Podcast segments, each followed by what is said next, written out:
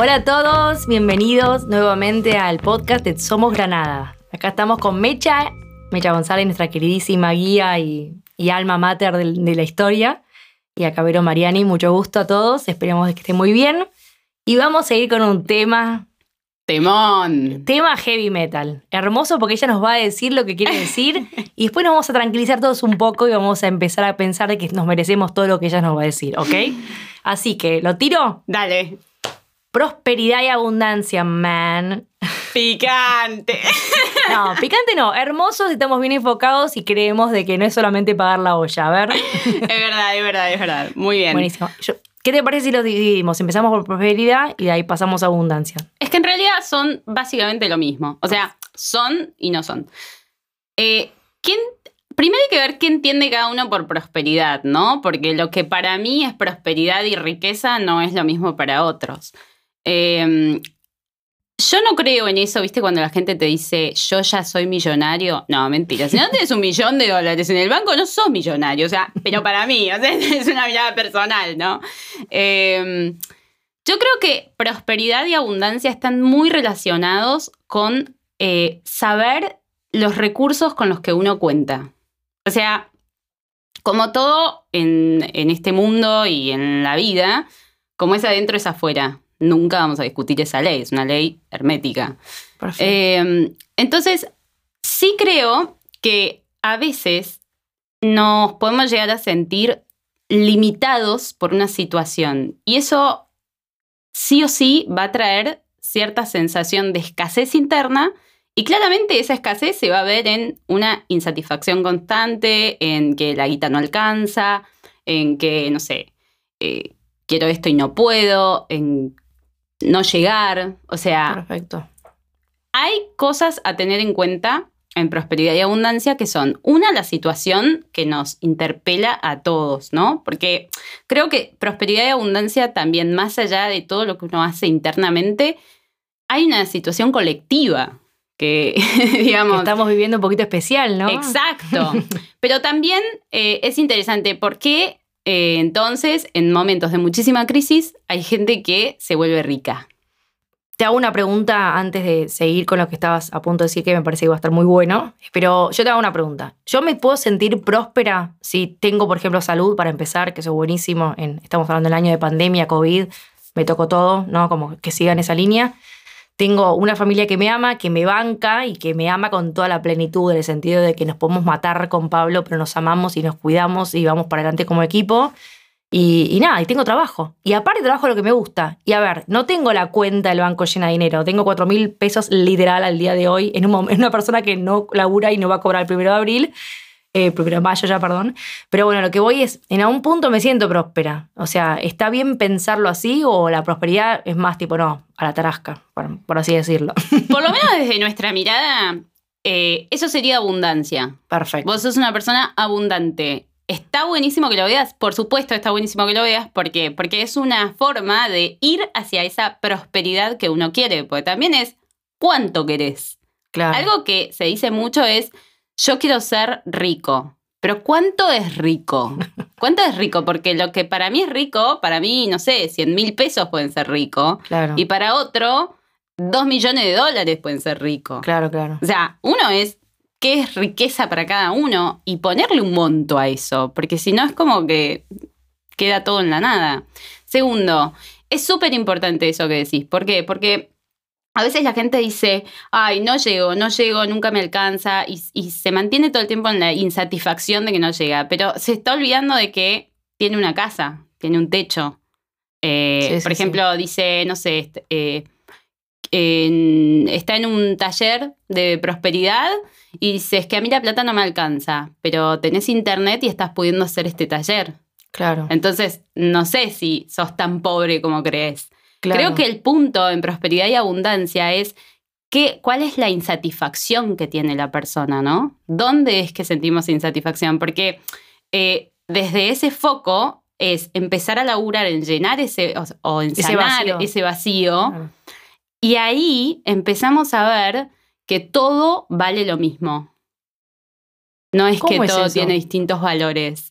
¿Por qué? Porque el que tiene ese miedo a la carencia, el, el tema de sentir que uno no es próspero o no es rico o no es abundante es porque hay una carencia, una escasez, un miedo a no tener. Claro. Eh, un miedo a que no alcance. ¿Por qué? Porque no es suficiente. ¿Por qué? Porque internamente esa persona no se siente suficiente.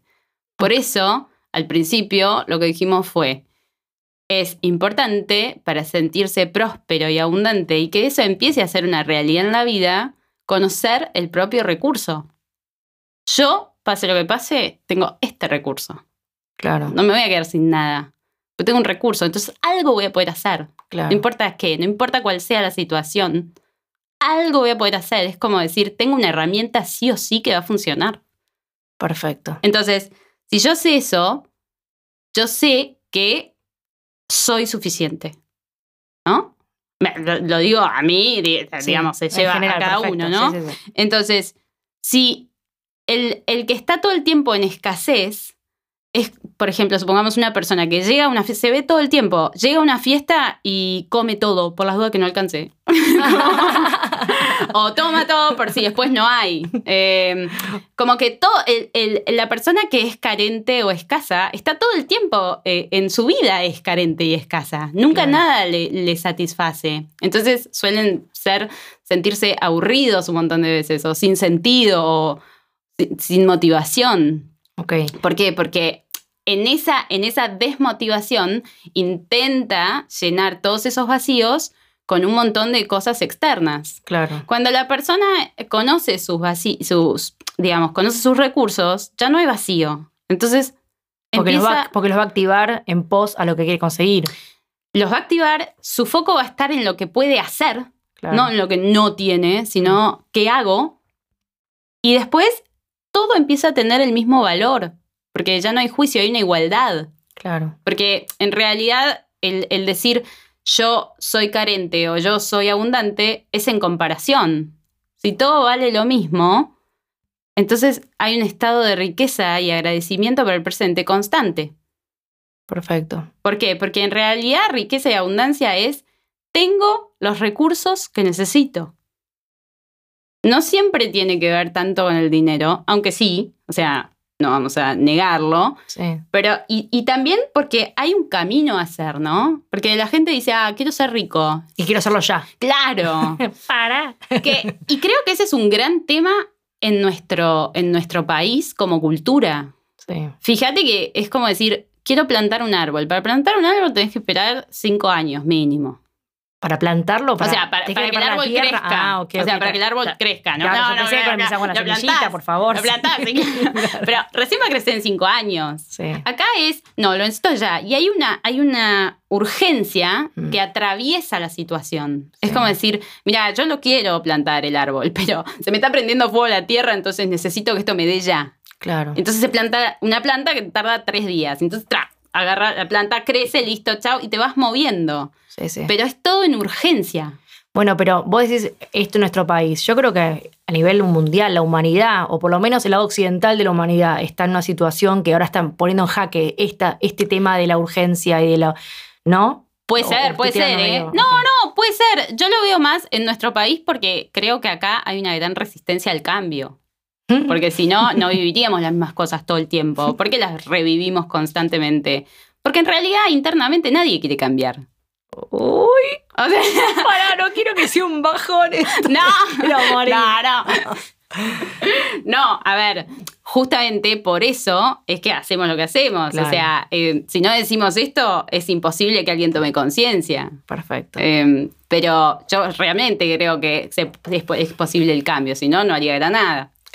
Vamos, vamos, vamos. Mecha, dependemos de vos y de todo tu equipo. Pero, no, pero me parece que lo primero y principal, cuando se nos empecemos a sentir que la situación nos lleva a puestos o que eh, no tenemos los recursos, primero principal, ver qué tenemos. Claro. ¿Qué sí tengo? Tengo casa, tengo comida, tengo un trabajo, todo lo que dijiste antes. Sí, perfecto. Y agradecer eso. O sea, ser conscientes de eso. Ahora, ¿querés más? Ok, buenísimo. Queré más. Y, y movete hacia eso. Pero no, no digas, ay, no tengo, no me alcanza. No, perfecto. Y ahí con un- una bajada más práctica de lo que estás diciendo. Por ejemplo, yo reconozco todo lo que tengo, lo agradezco mucho Sí. y voy para adelante. Y aparte digo, ok, ¿qué es lo que me está faltando? Y cuando dices actuar acorde a eso, es como delinear un plan, como tener, ¿sabes? Yo te voy a decir un ejemplo. Muero por viajar, subirme a un avión, subir a mi hijo a un avión. Yo mm, bueno, viajé hace un poquito porque mis viejos me pagaron todo, pero si no hubiera sido Pero imposible. eso es, eso es abundancia. Eso es abundancia, bueno, porque mis viejos dijeron acá y acá algo está faltando a ella y yo con mis pensamientos. No, ni no, porque el universo, no, porque el universo se preocupa por el cómo. Las Sí. personas tenemos que pensar en el qué, qué querés. Claro. Por eso es tan importante tener el número que querés. Claro. Por eso es tan importante decir qué experiencia querés vivir.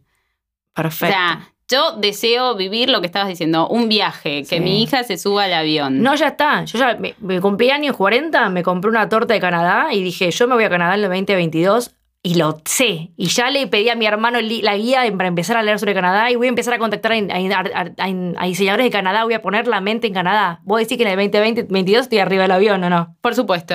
Sí, para mí que sí. O sea, pero porque, porque digamos, cuando, la, cuando el sentir y el Sí. pensar están unidos, es la forma en que se atrae. Porque no es que atraemos por el pensamiento, atraemos por el sentir. Uy, me tiraste. Por Esto eso- es titular. ¿Sí, no?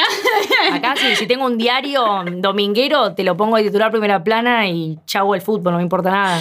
No, pero es que es así. Sí. Atraemos con lo que sentimos. Por eso es muy importante cuando pensamos en qué queremos, sentir que eso ya está pasando.